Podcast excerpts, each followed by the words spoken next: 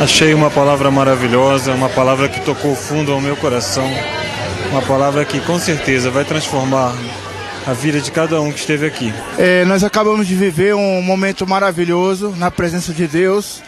A palavra do reverendo Caio Fábio esta noite foi de uma profunda cura para minha alma. Estou muito feliz, transbordando. Uma palavra que toca no mais profundo do nosso interior sem teologia, sem complicação, uma palavra simples que trouxe vida à minha alma nessa noite. Realmente a gente tem que se, tem que, é, colocar se colocar numa posição, né?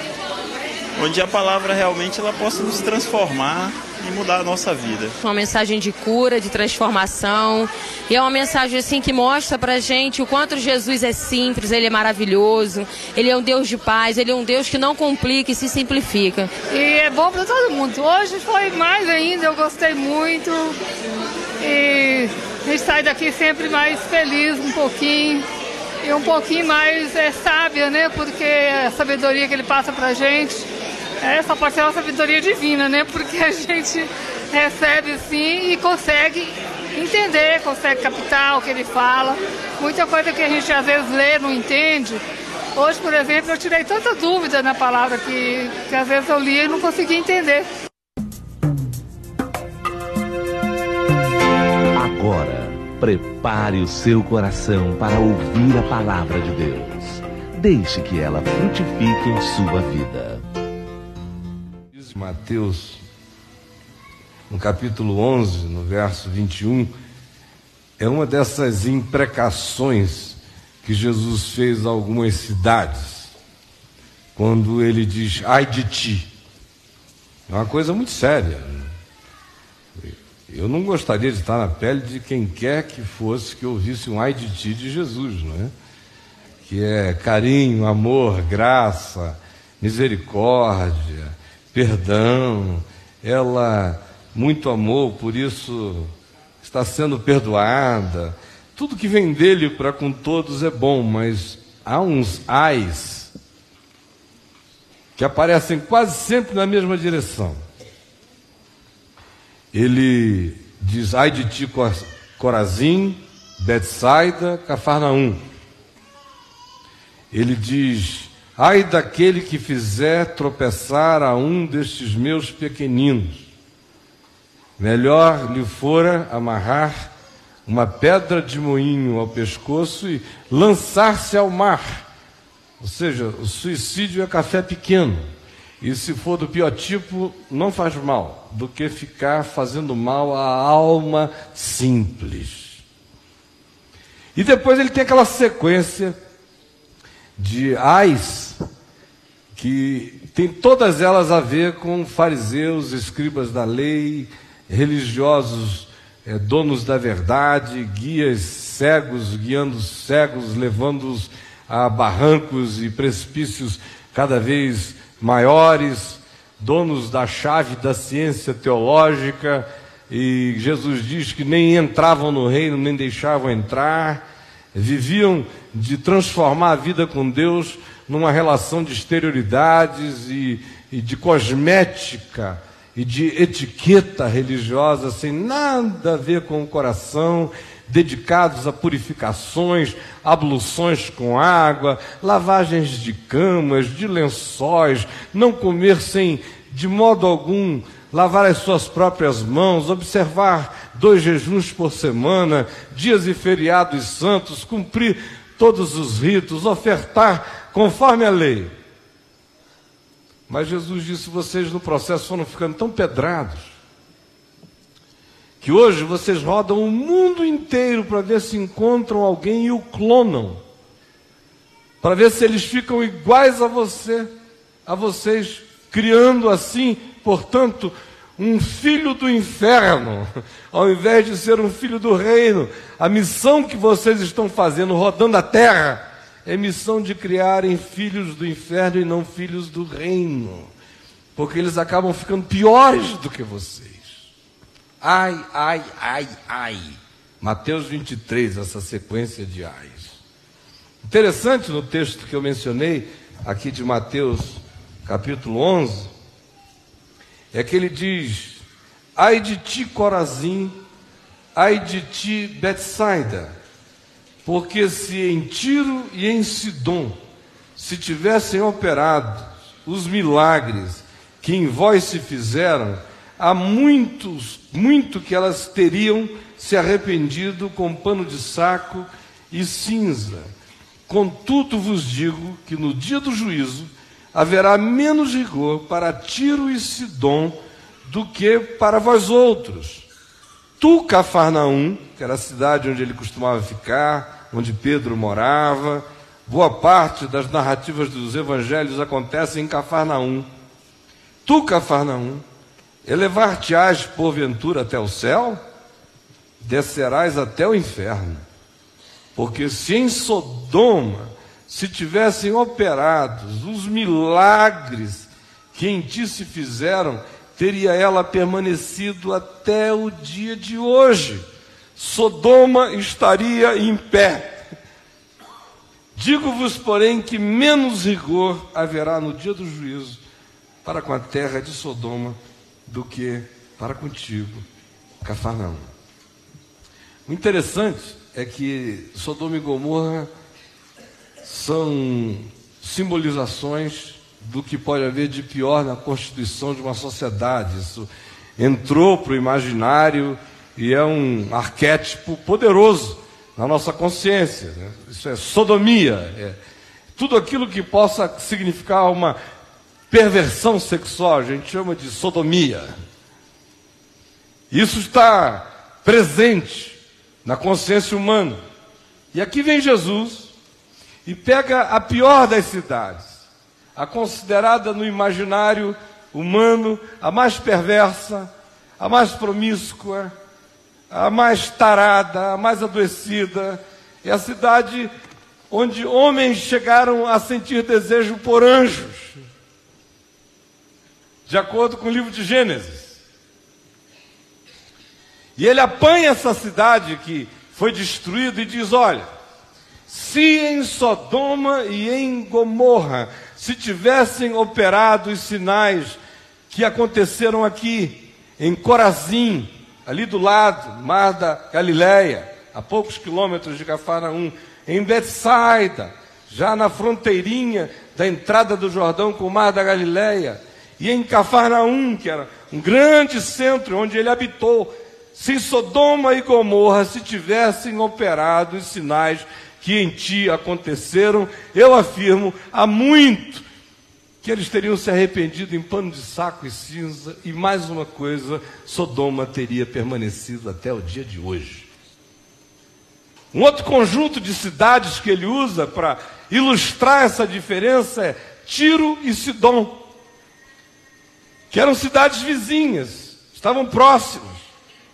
Até hoje, se você pegar o um mapa da região do Oriente Médio, você vai encontrar lá a cidade de Tiro de Sidom. Você tem as marcas históricas estão bem claras na região. E nos dias de Jesus, é aquela era uma região conhecida como Ciro Finícia, que era a região das cidades de Tiro e de Sidom antigas, desde tempos imemoriais do Velho Testamento. Os profetas falaram imensamente de Tiro e de Sidom como lugares malignos.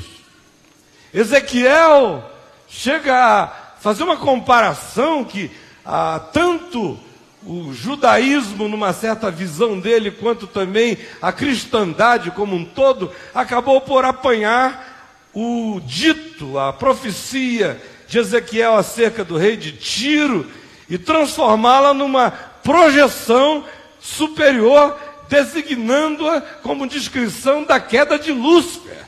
Tamanho é o impacto da descrição do profeta Ezequiel sobre o rei de Tiro e sobre a cidade, cidade de, de Tiro, e sobre a arrogância do rei de Tiro, que se sentia um querubim da guarda, que caminhava como quem andava em chão de pérolas, que olhava para cima e dizia: Eu subirei e ficarei acima do Altíssimo, possuído de um narcisismo profundo incurável.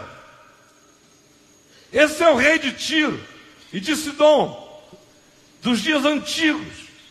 E Tiro e Sidom dos dias antigos foram estigmatizadas do mesmo modo que Sodoma e Gomorra, sendo que Sodoma e Gomorra carregavam o estigma da sexualidade pervertida e Tiro e Sidom da arrogância humana. Jesus apanha esses dois polos opostos, os chama para uma arena imediata e choca aqueles que o ouvem, dizendo: Olha, se eu tivesse andado por Sodoma e por Gomorra, por Tiro e por Sidom, e se tivesse operado lá os milagres, em profusão, em abundância, que no meio de vocês eu operei.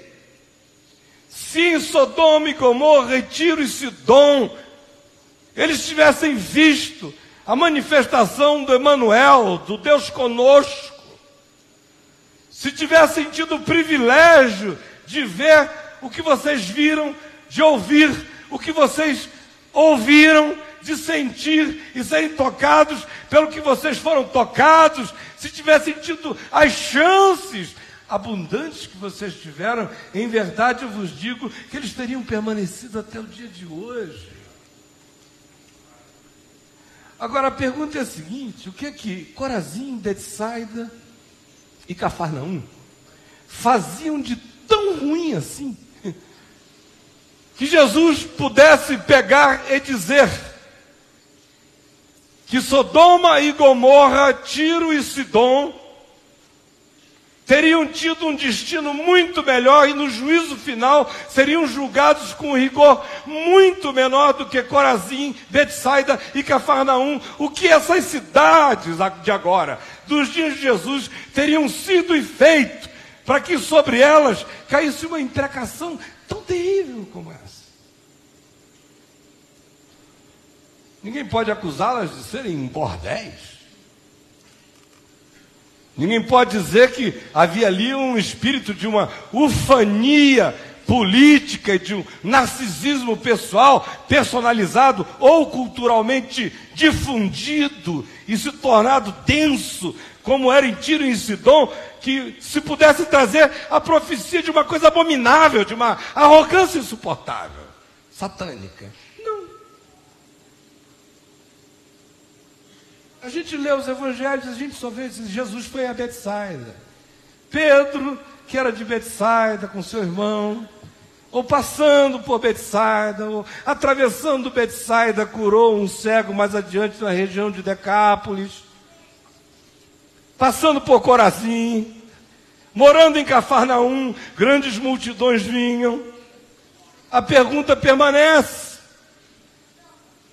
ou há uma loucura total em Jesus, de tal modo que ele não tem medidas nem proporções, e resolve de maneira rebelde, infantil, agressiva, chata, pernóstica, chocar a religiosidade, a moral e a consciência dos moradores de Cafarnaum, de Betsaida e de Corazim, como fazem adolescentes rebelados e sem causa, só para agredir. Ou ele está fazendo uma afirmação de significados de importâncias e de valores que invertem completamente as nossas próprias noções do que tem significado e do que tem valor. Porque nós jamais haveríamos de, em comparando essas cidades, dizer que Sodoma e Gomorra, Tiro e Sidom seriam julgadas com menos rigor no dia do juízo do que essas coitadinhas aqui que apenas viram milagres. Viram milagres. Aí Jesus diz: Olha, viram, mas o coração continuou cego. Ouviram, mas o entendimento não se abriu. Foram chocados pelo impacto das minhas obras, mas comeram dos pães e se fartaram e voltaram para ver se comiam de novo de graça, para ver se tinham uma boca livre divina. Mas não foi por causa da palavra que ouviram. E aí isso chama a gente para uma questão de uma subjetividade enorme que inclui a todos nós aqui, quem quer que esteja me vendo e ouvindo em qualquer que seja o lugar. A gente não pode sair por aí, gente, botando label e marcas nas pessoas e simplesmente dizendo essas daqui são desse tipo e vão para cá, essas daqui são desse tipo ou vão para lá. Ninguém ganhou esse poder nessa prerrogativa divina de separar seres humanos na terra, porque existem critérios que transcendem a nossa compreensão. E um deles está aqui expresso. O que Jesus está dizendo é: bem-aventurados os que nada viram, nada ouviram, nada souberam.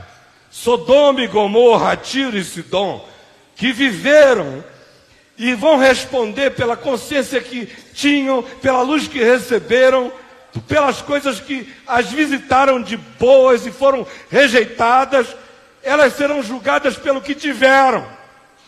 Agora, o que vocês tiveram foi a presença de Deus, a palavra de Deus, o evangelho do reino de Deus, a graça de Deus, o toque de Deus, a unção de Deus, as curas divinas, milagres se manifestando, amor e acolhimento, bondade sendo anunciada, suscitamento o tempo todo no coração de vocês de uma emulação espiritual que os fizesse voltarem-se para Deus em amor. No entanto, apesar de todo esse investimento, o coração de vocês desenvolveu uma familiaridade perversa com Deus. Vocês se acostumaram ao sublime. Vocês processaram o divino. Vocês religiosizaram o pacote. Vocês simplesmente obtiveram e arrancaram daí benefícios ah, extremamente utilitários, mas em momento algum o coração de vocês se conectou com o significado da visita. Mais adiante ele diz: Ninivitas se levantarão no dia do juízo e julgarão a esta geração porque se arrependeram com a pregação de Jonas. Eis aqui quem é maior do que Jonas. Em verdade, em verdade, eu vos digo, prossegue ele, a rainha do sul, a rainha de Sabá, a rainha da Etiópia, que veio dos confins da terra ouvir a sabedoria do, de Salomão, se levantará no juízo e julgará a esta geração porque eis aqui quem é maior do que Salomão. Porque em verdade eu vos digo que reis e príncipes e sábios e entendidos quiseram ver o que vedes e não viram, ouvir o que ouvis e não ouviram. E está aqui acontecendo no meio de vocês e vocês continuam insensíveis e pedrados. Por isso, infinitamente pior do que o bordel dos gays de Sodoma é o coração anestesiado, insensível, familiarizado com o divino, banalizando o sagrado absolutamente já incapazes de serem penetrados impermeáveis, implacáveis, blindados, assistem tudo e nada altera dentro.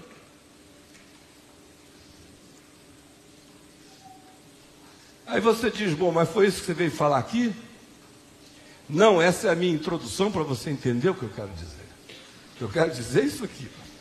Vá para Marcos. Senão você não entenderia nada.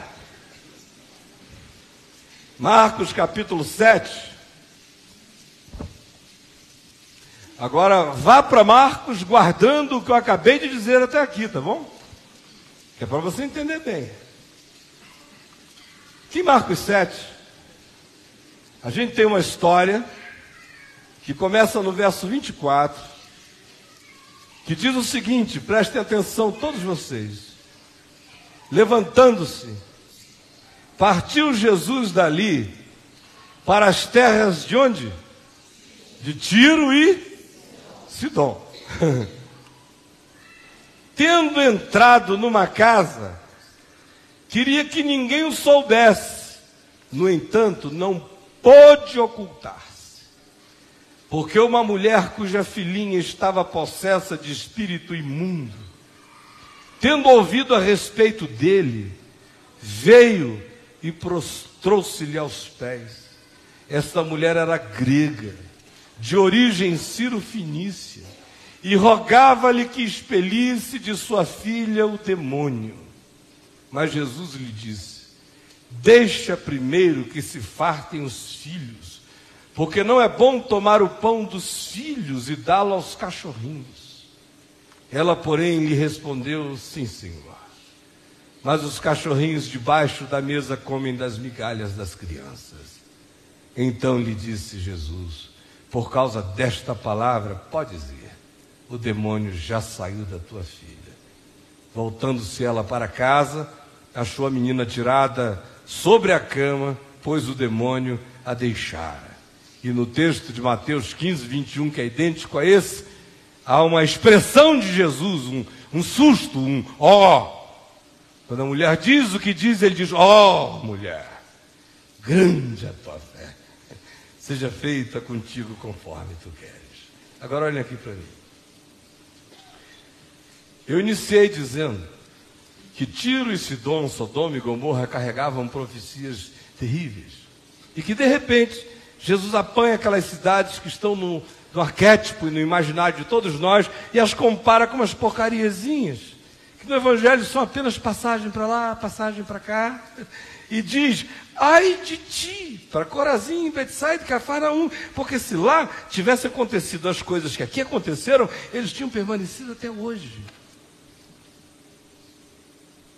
E agora, nós estamos diante de um exemplo simples e prático da verdade conceitualmente, anteriormente anunciada por Jesus. Porque nós estamos aqui com Jesus tendo feito uma viagem internacional, cruzado uma fronteira, foi para a terra de Tiro de Sidom, está num lugar onde ele não quer ser perturbado porque está cansado pede que ninguém o incomode. O texto de Mateus diz que a mulher gritava e insistia, e bateu na porta, e perturbou, e rompeu todas as éticas, e quebrou as etiquetas, e não respeitou momentos de descanso, e invadiu a privacidade, e foi absolutamente cara de pau. Queria descansar e queria que ninguém o soubesse, mas não pôde. Porque a mulher simplesmente foi lá e peitou e arrancou. E gritou tanto que ele teve que abrir a porta. E aí vem a mulher para diante dele, e ela é grega, de origem sírio-fenícia. Região sírio-fenícia é aquela mesma ali de onde está Tiro e Sidom, a Fenícia, ficava naquele lugar. E a Filístia mais abaixo. É daquela região. E vem e diz a ele: Olha, eu tenho uma filha possessa, livra minha filha. Aí Jesus diz: Olha, eu não fui enviado, senão as ovelhas perdidas da casa de Israel. Está lá no texto de Mateus. Não é bom tomar o pão dos filhos e dá-lo aos cachorrinhos. Era uma expressão, um adágio popular. Ele não estava ali inventando uma coisa, ele estava repetindo um dito do povo. Não é bom tomar o pão dos filhos e dá-lo aos cachorrinhos. É verdade. Alguém aqui pega o pão dos filhos e dá aos cachorrinhos? O filho está ali morrendo de fome, diz, não, meu filho, se sobrar, depois que o pitbull comeu, eu te dou um pouquinho, tá bom? Primeiro a Dolly, a Leste tem privilégio nessa casa. É verdade que em certas casas os cachorros são mais bem tratados do que as crianças. Mas não é bom tomar o pão dos filhos e dá-lo aos cachorrinhos. Eu não fui enviado senão as ovelhas perdidas da casa de Israel. São uma maneira até meio rude de dizer as coisas. Chocante. Aí a mulher sai com essa. É. Mas os cachorrinhos debaixo da mesa comem das migalhas das crianças. Ai de ti, Corazim, ai de ti, Betsaida, ai de ti, Cafarnaum. Porque se em Sidom se tivessem operado os sinais que em ti se fizeram, eles teriam permanecido até o dia de hoje. Porque em verdade eu vos digo, eu nunca encontrei em Israel uma mulher com uma fé como esta, que vem de Tiro e que vem de Sidom. O que eu quero dizer a vocês, de uma maneira simplificada, é que Há uma ironia extraordinária nesse texto de Marcos 7, porque se você olhar o contexto antecedente, Jesus está na mesma região da Galileia. É o mesmo público, é a mesma gente. É o mesmo pessoal que tinha visto milagres anteriormente, todas as coisas, ele estava antes ali. Sai dali e vai para a região de Tiro e de Sidom. Só que antes dele sair e ir, o que acontece é o seguinte papo. É uma conversa de se as pessoas podiam comer sem lavar as mãos ou não. Olha só o nível de interesse da religião. De profundidade, significado, de importância para a alma humana. Esse é o tema da religião. Mestre, os teus discípulos estão comendo sem lavar as mãos. Aí já queriam criar um problema, discutir teologia. Se podia ou não podia. Aí Jesus foi logo resolvendo a história, dizendo: vocês são os hipócritas. Quando vocês querem dar jeito nas coisas, vocês arranjam uma teologia para cada lei. Porque até mesmo a lei que diz honra teu pai e a tua mãe, para que te vá bem, e sejas de longa vida sobre a terra, para vocês não ajudarem o pai e a mãe financeiramente, vocês desenvolveram jeitosamente uma teologia chamada de Corban. Você evoca o princípio do Corban que diz: se o que eu tinha para dar ao meu pai e à minha mãe é também o que eu tenho para dar a Deus, eu vou dar a Deus e não vou dar ao papai e à mamãe. Só que nesse ato, de fato, eles não estavam dando a Deus, porque se eles quisessem dar a Deus, que dessem primeiro ao pai e à mãe. Eles queriam fazer média no tempo. Eles queriam era aparecer como aqueles que doavam mais, que botavam mais, e não importava quem passasse necessidade ao lado, e era uma lei que tinha sido inventada pela corja da liderança político-religiosa de Israel para dar um pretexto para o indivíduo encher os cofres deles de tesouros, enquanto o pai e a mãe ficavam na miséria. Aí Jesus disse: quando vocês querem, vocês dão jeitos de vocês. Porque eles não comiam sem lavar as mãos, eles lavavam regularmente suas camas, os lugares onde dormiam, até os lugares por onde passavam com regularidade, porque eles queriam purificação. E a questão inteira nasce em volta de uma mesa. São os filhos de Abraão, os filhos de Isaac, os filhos de Jacó, os filhos da lei os filhos dos profetas, os filhos de Davi, é a mesma genealogia, Esse pessoal que está sentado aqui agora discutindo sobre se lava a mão ou não lava a mão para comer.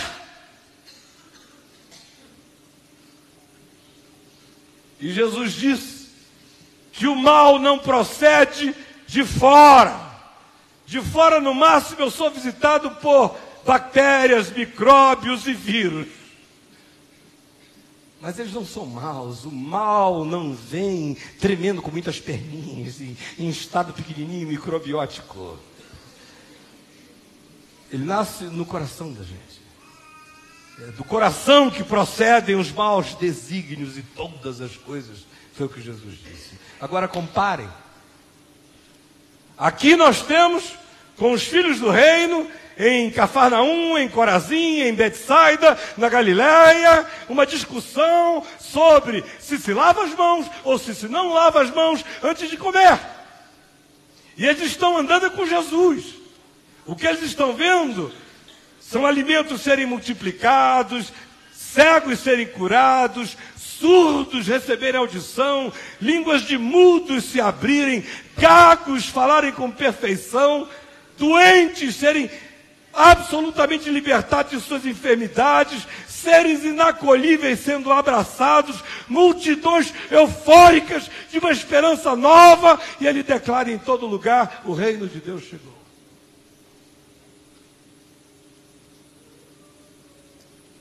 Mas isso logo passa. Porque a religião tem um poder de absorção do sublime extraordinário. Absorve. E agora a discussão é: a gente lava a mão ou não lava a mão para comer? Enquanto isto,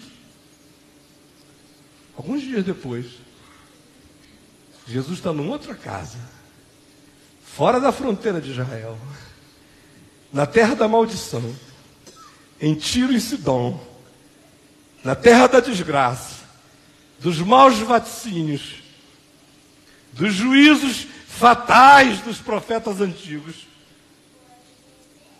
E é visitado por uma mulher que não tem pedigree, que não é descendente de Abraão, que nada sabe da lei, que não foi educada nas escrituras, que não tinha nenhum tipo de influência monoteísta do ponto de vista judaico. Só tinha ouvido falar de Jesus e o que ela ouviu não foi acerca de uma doutrina, porque ninguém falava de Jesus referindo-se à doutrina. As pessoas só diziam a alguém. Quando falavam de Jesus, o que eles diziam é a alguém. Alguém que é assim. Alguém que jamais, jamais alguém falou as coisas que ele disse. A um alguém acerca de quem se pode dizer que ninguém jamais fez as coisas que ele fez. A um alguém que é um outro, absolutamente alienígena no meio da nossa maldade, da nossa doença, ao mesmo tempo em que é absolutamente humano nas suas expressões. Alguém, alguém que cura, alguém que agasalha, alguém que fala e acontece, alguém que fala e emite luz. Ela ouviu falar dele e foi lá. E aí o assunto, ironicamente, volta para a mesa. Um pouquinho antes eles estavam à mesa. A gente come, lava a mão ou não lava a mão? Lá na região da Galiléia, de Corazim, de Cafarnaum, de Betsaida, daquela moçada, a gente lava a mão ou não lava a mão? Agora, tem uma mulher com um problema real, com uma angústia nas vísceras do ser, uma filha possessa, sem consciência, que perdia a mente, que ficava desequilibrada, que não tinha controle sobre si, que era objeto de uma danação maligna, uma tirania espiritual, de forças invisíveis ou de pulsões incontroláveis e que a revelia surgiam de dentro dela e a agonia da mãe era imensa. Ela é movida por essa angústia. E ela romba a porta. Aí Jesus vem com a conversa da mesa. Não é uma coisa interessante? Que momentos antes o papo fosse sobre a mesa. Com os filhos do reino.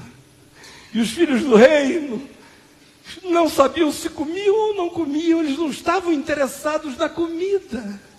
Os filhos do reino estão interessados em lavar a mão. Filhos do reino querem saber qual é o antisséptico. Os filhos do reino querem usar é um, um desodorante para afastar pecador. Os filhos do reino estão preocupados com essas coisas importantíssimas. Comida mesmo eles não comem. Só lhes interessa o rito. Agora, essa mãe, Ciro Finícia, da terra de Sidom, que tem uma filha possessa, ela não quer saber se se lava a mão ou não se lava a mão para comer. E quando Jesus propõe o tema da mesa, e diz: não é bom tomar o pão dos filhos e dá-lo aos cachorrinhos. Ela chega aí e acaba de vez e apalhaça para sempre as nossas discussões. Ela chega e diz: É, Senhor, não é bom tirar o pão dos filhos e dá-lo aos cachorrinhos, mas os cachorrinhos debaixo da mesa comem das migalhas que caem das mesas dos seus donos e do que as crianças sobejam. Ela não sabia do que tinha acontecido lá em Cafarnaum, mas Jesus sabia. Jesus tinha as duas mesas presentes diante dele. A mesa do pessoal que quer saber, discute se lava a mão, se não lava a mão, o que é que suja, o que é que não suja. E uma mulher que diz: Olha, eu lambo o chão. Eu não quero saber de onde é que vem, eu quero lamber. Eu quero é de ti. O que vem de Deus é bom. E ninguém suja. E eu lambo o chão. Enquanto lá eles estavam discutindo para saber se lavavam a mão ou não para comer. Pelo amor de Deus. Agora aí para sua alma e pergunte quais são as importâncias do seu coração. Boa parte de nós que nos dizemos povo de Deus, passamos a vida inteira com essa conversa do que é que pode, do que é que não pode, do que é que toca, do que é que não toca, do que é que purifica, do que é que não purifica, do que é que contamina, do que é que contagia. Enquanto isto, a gente corre o risco de ouvir um brado que diz, ai de ti. Porque a mesa estava posta, a graça disponível a palavra franqueada, o evangelho esgarçadamente, escachadamente exposto. Mas enquanto isso, vocês arranjavam pretextos e desculpas para ir ficando insensíveis, para ouvirem, ouvirem, ouvirem e nunca escutarem, para verem, verem, verem e nunca enxergarem, para serem bombardeados pela palavra, mas nunca se converterem.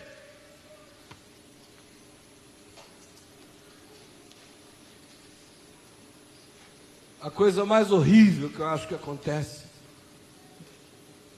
é que à medida em que o indivíduo começa a achar que ele está andando com Deus, de um lado ele mergulha nesse mundo de etiquetas falsas, dos podes e não podes, Coisas essas que Paulo diz em Colossenses que têm aparência de sabedoria, mas que são falsa humildade e não tem nenhum valor contra a sensualidade.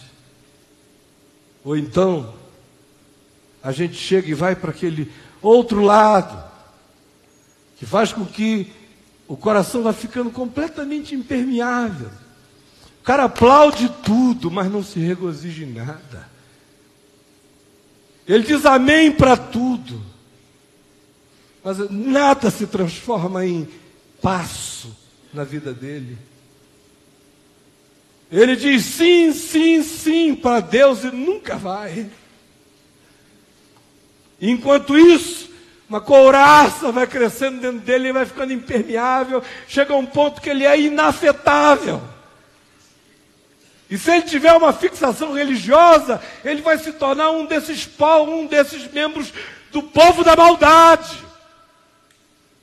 Que é o cara que ao invés de comer, quer saber se lava a mão. Se ao invés de tirar, no dia de sábado, ao invés de tirar alguém que caiu no buraco, diz fica aí até amanhã, porque hoje é dia santo, aguenta firme.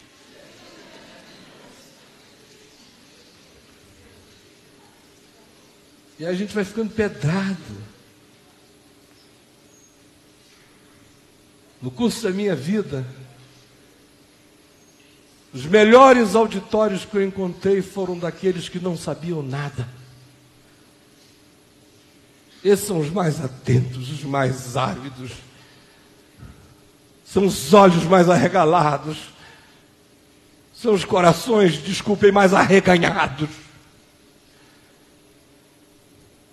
Do que esse povo que vai vendo milagre, que vai vendo cura, que vai ouvindo a palavra, que vai ficando habituado, vai ficando habituado.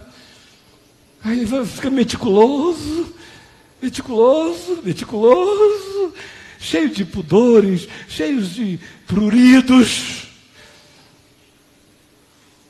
Aí de repente aparece uma Ciro Finícia dizendo: Eu estou lambendo o chão.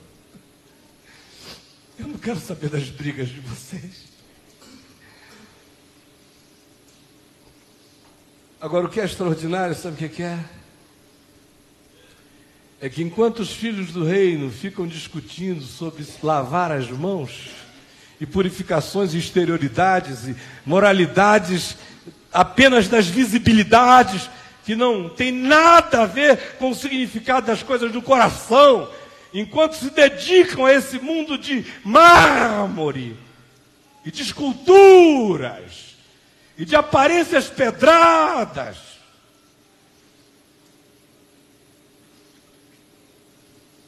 o que antes era comida na mesa, eles brigam tanto uns com os outros que eles derramam tudo no chão. E eu quero lhes dizer uma coisa: eu nunca vi a mesa do reino ser tão maltratada como eu vi na minha geração. Outros podem ter visto a mesma coisa, mas na minha geração ela foi enxovalhada. E a minha esperança hoje é que milhões de cachorrinhos apareçam para comer sem querer saber se está sujo ou não está sujo. Para cair de boca. Para experimentar o benefício. Para ir para casa e encontrar a filha curada o Evangelho tem que produzir alguma coisa que entre na vida, que provoque esperança, que eleve a consciência do indivíduo dessas banalidades da existência e chame a ele para o que tem valor.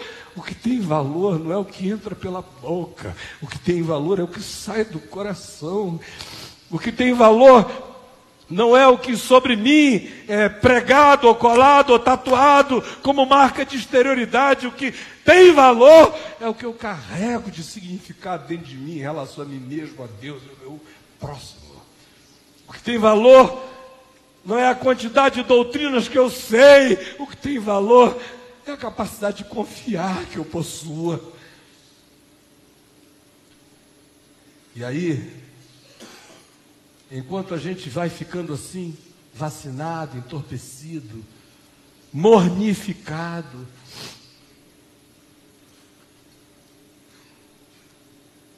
as migalhas vão caindo. E a minha oração é que apareçam milhões e milhares de Finícios. Agora mesmo aqui nesse auditório a gente tem dois níveis de comunicação. Tem esse aqui imediato de vocês e tem aquele outro ali da TV. Que nós todos, graças a Deus, aqui até nos esquecemos de que Ele está presente. Porque Ele não está presente para se fazer presente. Ele está presente para ser ignorado. Mas quem está do lado de lá e vai assistir depois, vai ser tocado. E eu quero lhes dizer uma coisa. Alguns estão sendo muito mais profundamente tocados lá de lá do que aqui. Por uma razão muito simples. O cara se acostuma a tudo. Né? Take everything for granted. O tempo todo. Ah, não, eu tenho. Eu sei. É meu. A hora que eu quiser. É, eu tenho acesso. É disponível. Só que Jesus disse: Isso não dura para sempre. Sodoma e Gomorra não tiveram essa chance, vocês estão tendo.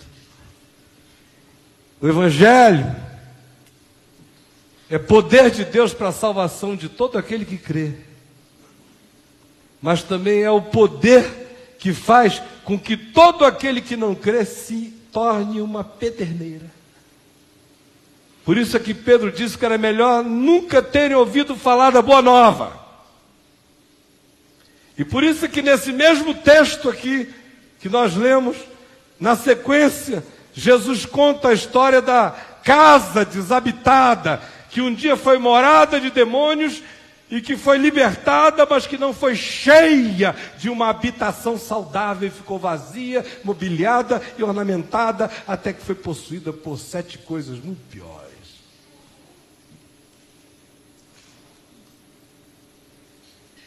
Hoje à noite, o que eu queria que você levasse para casa como pergunta é se porventura o seu coração está se tornando um coração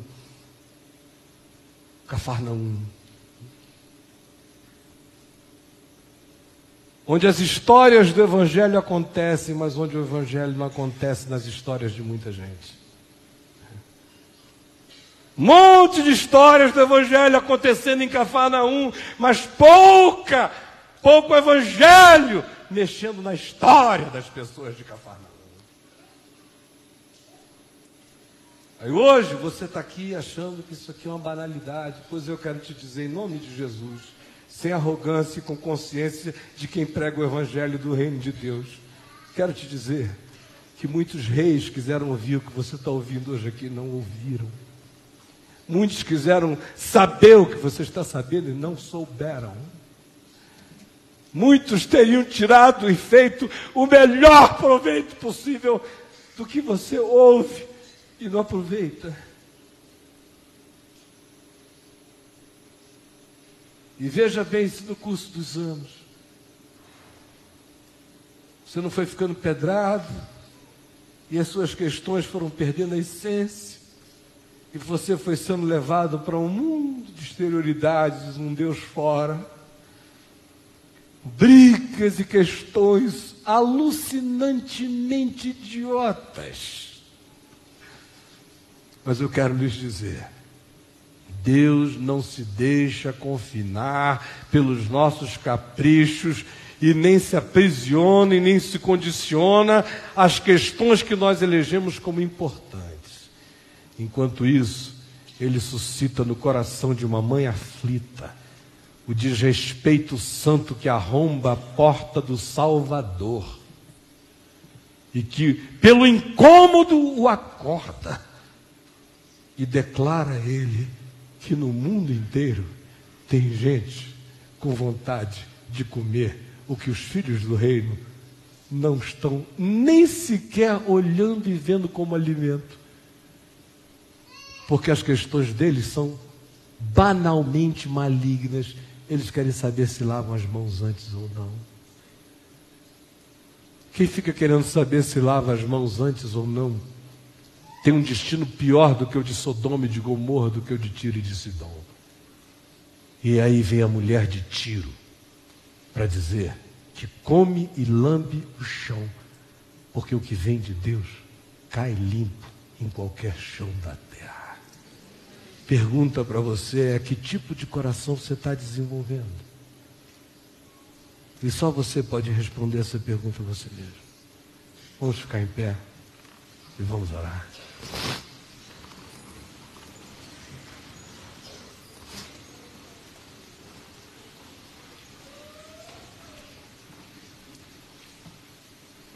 Vamos dar as nossas mãos.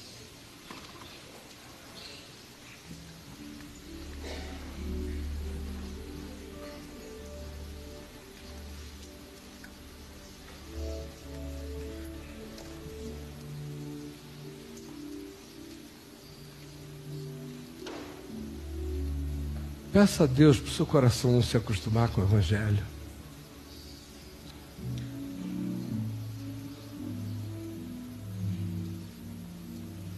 Para não se acostumar com o Evangelho. Peça a Ele para que a palavra do reino não passe você assim, você se torne um pato que cai na água e se sacode, não fica nada. Não não molha nada, é impermeável.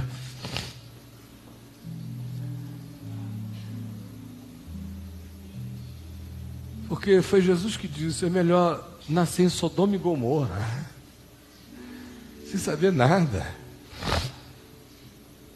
do que ter essa chance toda.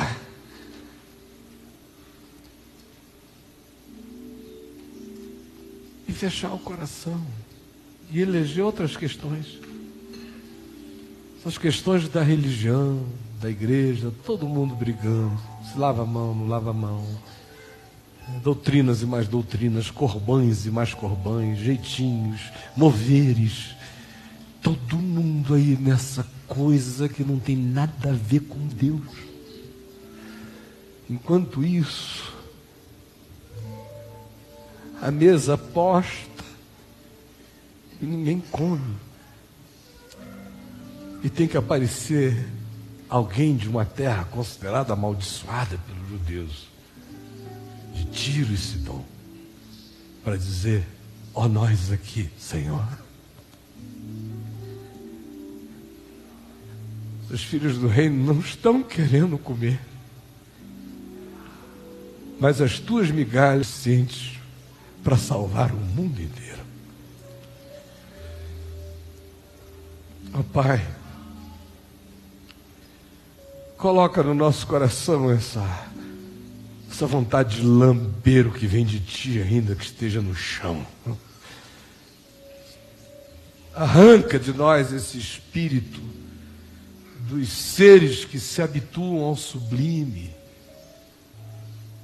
que não são mais tocáveis pelo teu amor, que não são mais interduráveis pela tua graça, que se acostumaram à maravilha. E por favor, Acorda-nos desse torpor. Ao mesmo tempo em que eu te peço que tu ajuntes os milhões de cachorrinhos.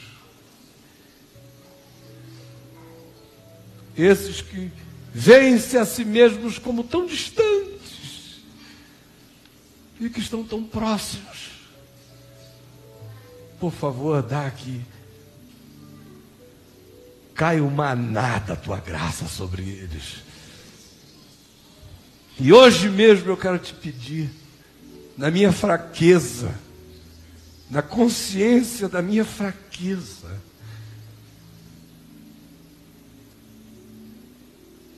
que o Senhor esteja levando sustos com corações que estão se apropriando pela fé agora desta palavra tua. E que tu mesmo estejas dizendo: ó oh, mulher, grande a tua fé, pelo amor do teu nome, derrama, derrama abundância de santas migalhas sobre a terra, para que aqueles que não nasceram nesse ambiente da mesa não morram de fome, porque aqueles que estão em volta da mesa estão discutindo se lavam a mão antes ou depois. Por favor, Senhor, que o teu espírito não se contenha a essas questões, que o teu espírito passe como vento e sopre aonde queira e milhares acolham a tua palavra de vida. E hoje aqui eu quero pedir, e também pedir por tantos quantos creiam na tua palavra, seja aqui nesse momento, ou ouvindo depois uma gravação, ou vendo por qualquer meio, por qualquer modo. Quero pedir que o teu espírito se manifeste de tal modo que a tua palavra, que o regozijo de Deus cure as pessoas